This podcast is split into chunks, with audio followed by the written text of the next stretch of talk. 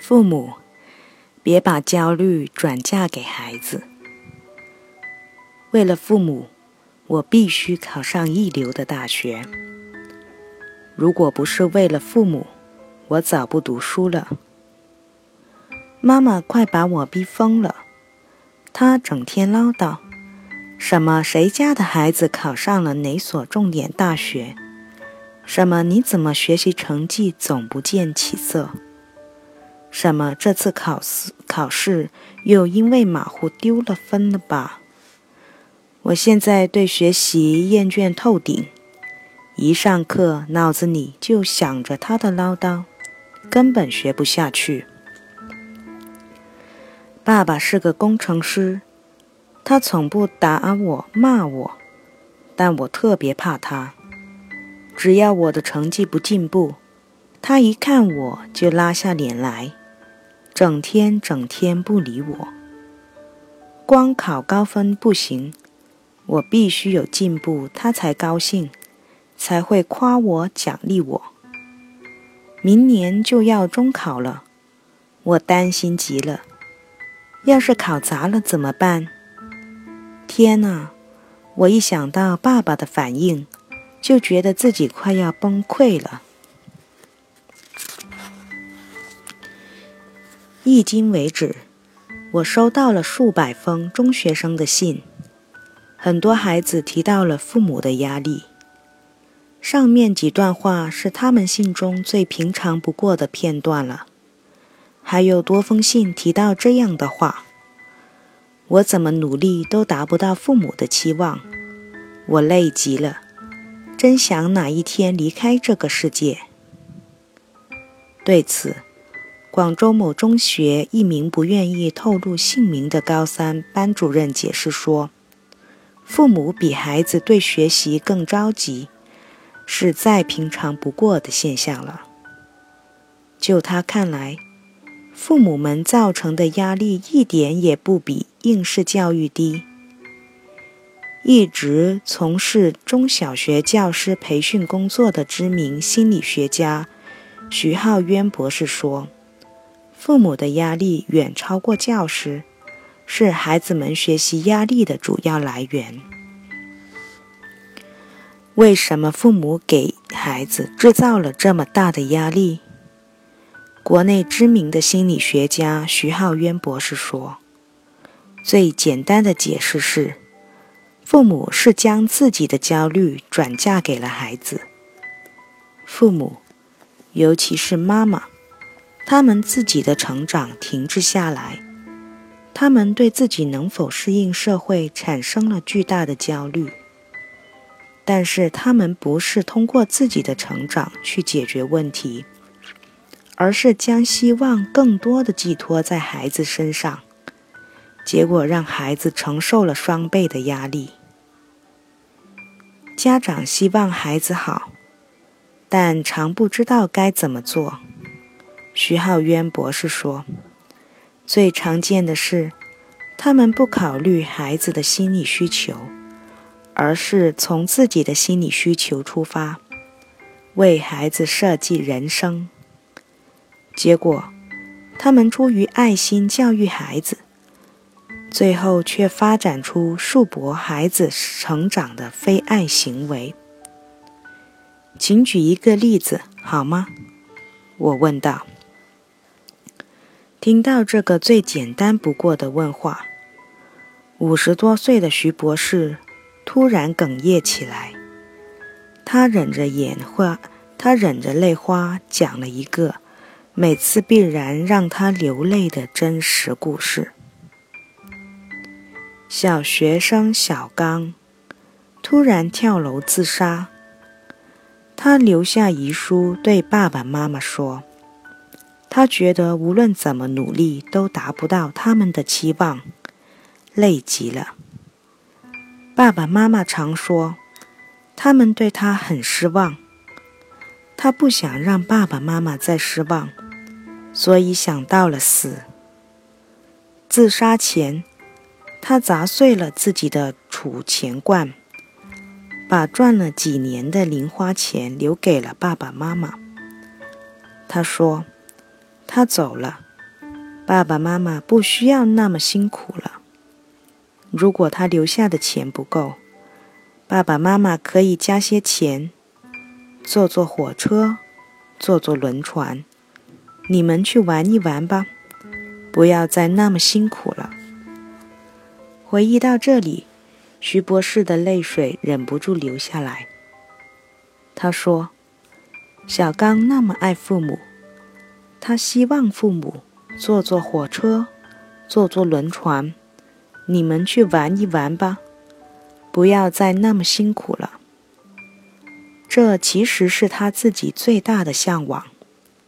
他认为这是最好的事情，自己实现不了了，但希望自己最爱的父母去实现。小刚的心理机制是投射，他最希望做一件事情，但自己得不到。就希望最爱的父母得到。他是将自己的愿望投射到了父母的身上。其实，父母对孩子的期望，很多情况下也是投射。他们有种种心理需需求，但不是通过自己的努力去实现，而是期望孩子能去实现。孩子是最爱的人。孩子实现了，就像是自己实现了。这种心理是孩子不及父母急的根本原因。徐博士说：“父母们自己的心理需求得不到满足，却把由此带来的心理压力转嫁给了孩子。转嫁一，有劲儿全使孩子身上使。”全陪妈妈将儿子逼成少白头。董太太的女儿蓉蓉上高二了，现在什么家务活都不干了。这倒不是董太太刻意惯出来的。一开始，董太太还要求蓉蓉做点家务，但蓉蓉只要一拖，做妈妈的就会忍不住自己动手了。譬如。看着女儿的脏衣服堆在家里，如果不去洗，董太太会觉得心烦意乱；如果洗了，只有洗了，心里才会痛快一点。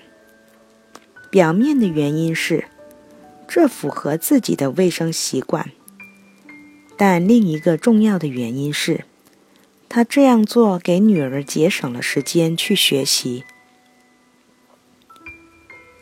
尽一切可能节约儿女女儿的时间，让她去学习，这成了董太太的原始心理需求。为什么会这样呢？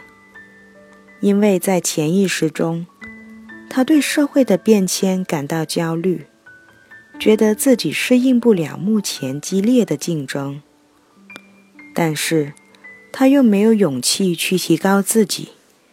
于是就暗暗希望女儿能考上名牌大学，在社会竞争中夺占制高点，自己也因此产生了成就感。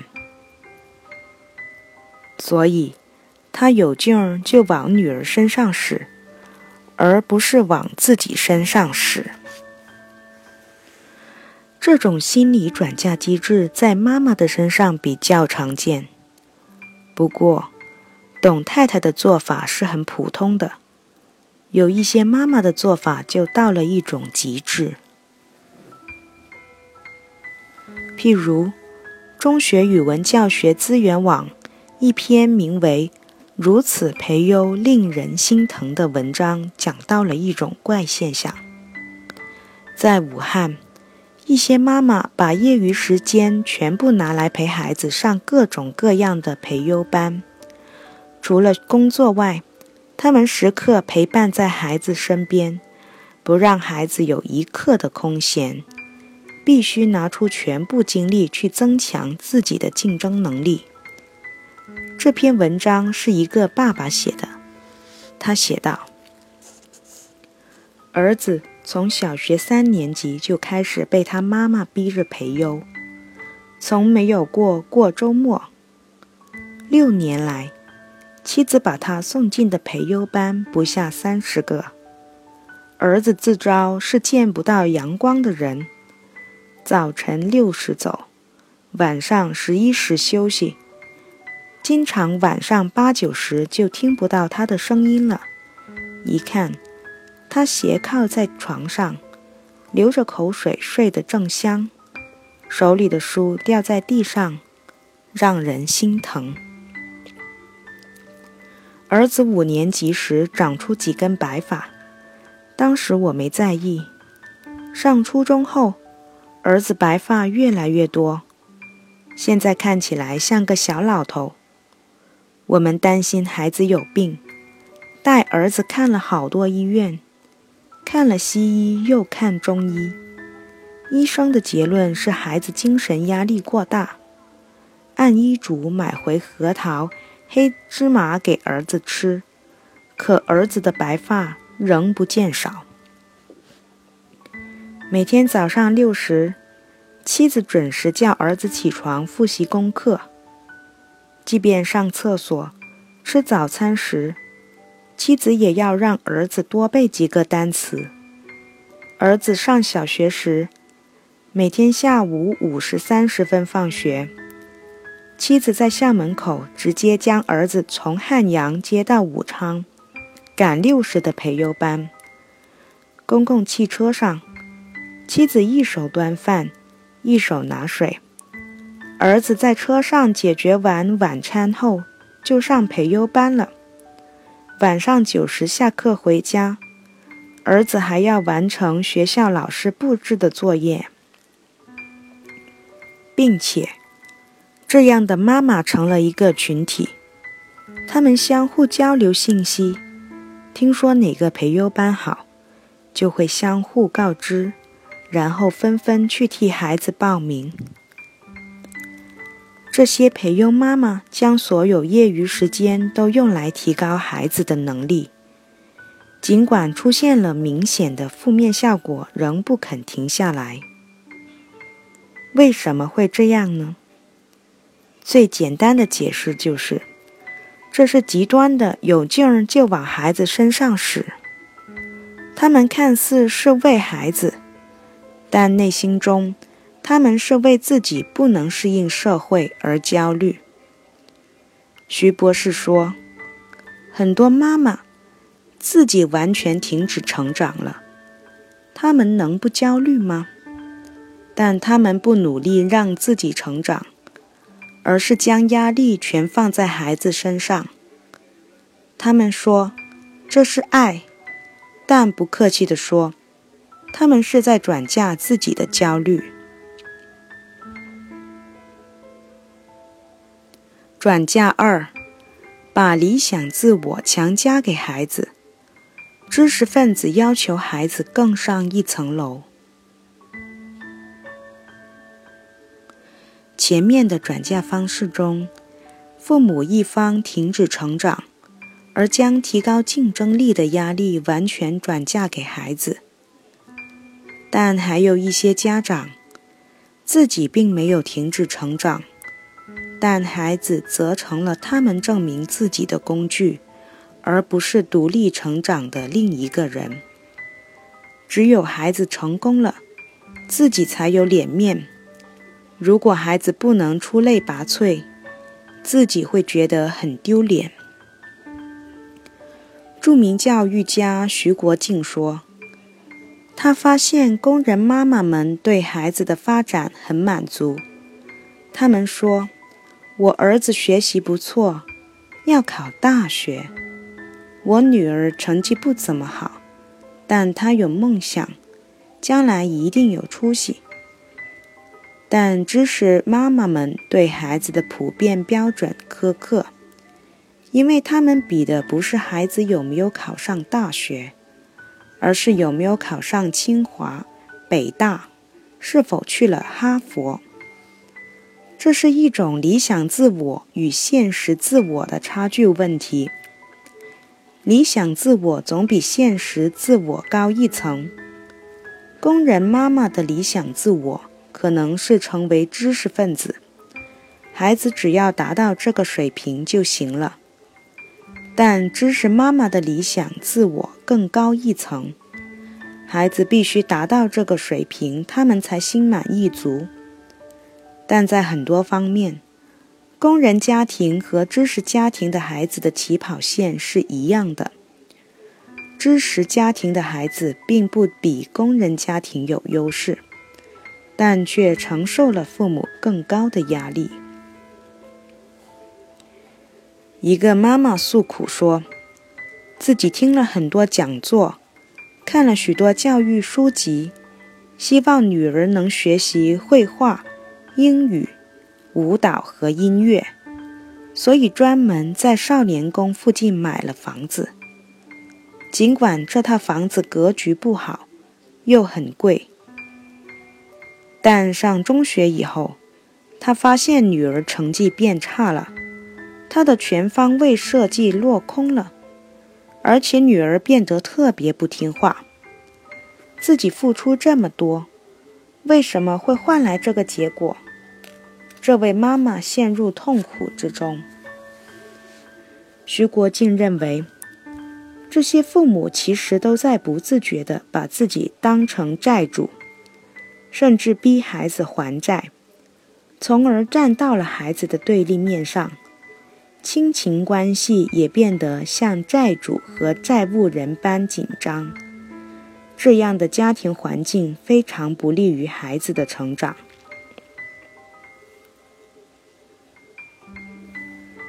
转嫁三，孩子是实现目标的对象。教育学家的完美教育逼孩子自杀。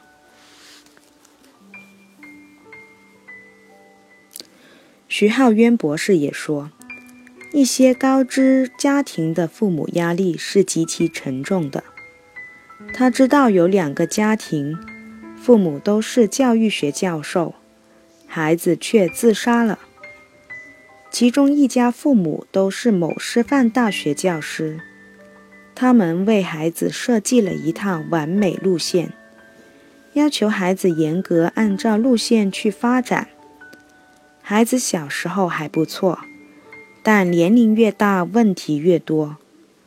第一次高考时，没考上重点大学，在父母的要求下，他第二年参加了复考。就在考试成绩公布的前一天，因为担心自己考不上父母要求的重重点大学，他跳楼自杀了。令人疼惜的是，成绩公布后，他的分数超出了重点大学的录取分数线。徐博士说：“这个孩子的父母作为教育学教授，显然无法容忍自己的孩子教育不成功这样的结果，因为在他们看来，这种结果无疑是对自己职业的嘲笑与否定。”犹太哲学家马丁·布柏将关系分为两种：我与你，我与他。前者的特征是，我将对方视为和我完全平等的一个人；而后者的特征是，我将另一个人当成了自己实现目标的对象或工具，无论目标是多么伟大。当一个人将另一个人视为对象或工具时，这种关系都是我与他的关系。按照这个理论，这两个教育学教授，他们与孩子的关系就是我与他的关系，因为孩子成了他们教育学理论的实验对象。孩子是一个独立的人。有他自己的心理需求和人格，但这两个教教育学教授和那些全陪妈妈一样，他们都忘记了这一点。他们将自己的梦想强加在孩子的身上。